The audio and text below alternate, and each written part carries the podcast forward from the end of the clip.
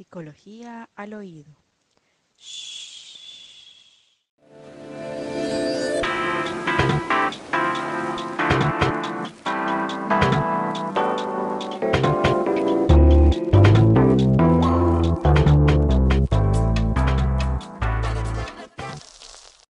Hola a todos, ¿qué tal? Esto es Psicología al Oído.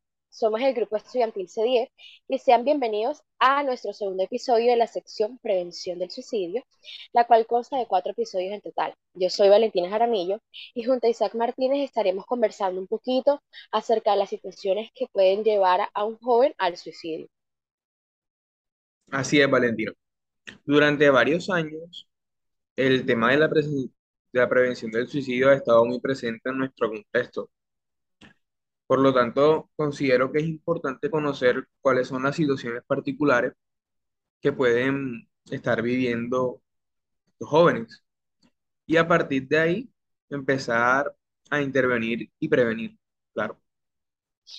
Exactamente, o sea, de hecho, eh, la OMS ha mencionado mucho sobre el tema y comenta que el suicidio es la segunda causa principal de muerte en jóvenes y adolescentes en las edades de 15 a 29 años más o menos y son cifras que como hemos visto van aumentando año tras año. Es por esta razón que incluso recomiendan que uno haga una detección temprana para así conocer cuándo se puede estar presentando uno de estos casos. Sí, de hecho, no hay un consenso respecto a las causas del suicidio, pero sin embargo, la mayoría de los casos se encuentran relacionados con trastornos psicológicos y problemas de la salud mental siendo el principal la depresión, las adicciones, el acoso escolar y la discriminación por identidad de género, que son situaciones que generan muchísimo estrés. Totalmente, o sea, los jóvenes se enfrentan todo el tiempo a constantes cambios, tienen confusiones y dudas sobre sí mismos, tienen una presión bastante grande para lograr el éxito y cuando no encuentran el apoyo que requieren para enfrentar todo esto, les genera mucho miedo y ansiedad.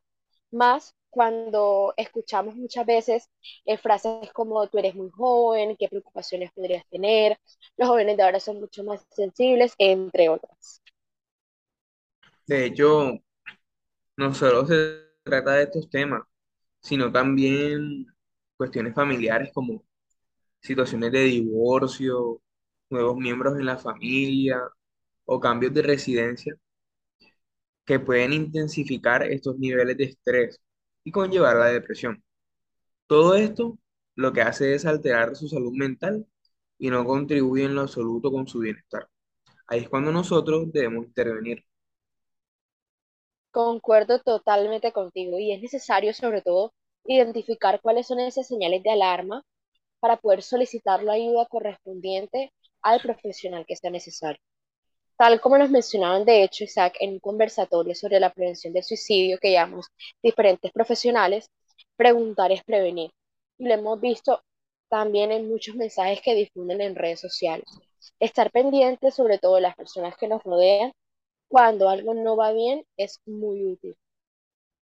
Sí, sí. De hecho, para ubicarnos en nuestro contexto, en Colombia las causas de suicidio también abarcan las penas de amor, rupturas amorosas y desengaños afectivos. Según reporta un estudio elaborado por el Instituto de Medicina Legal, también los problemas económicos y la falta de empleo.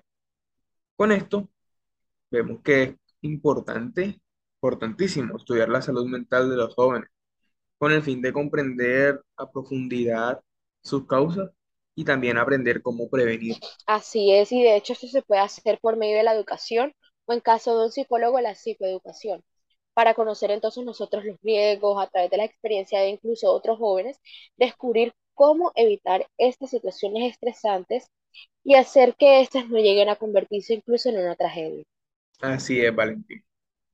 Bueno, listo, hemos llegado al final del segundo episodio para la prevención del suicidio. Esperamos que les haya gustado y no olviden estar atentos a los próximos episodios. Esto fue Psicología del Oído.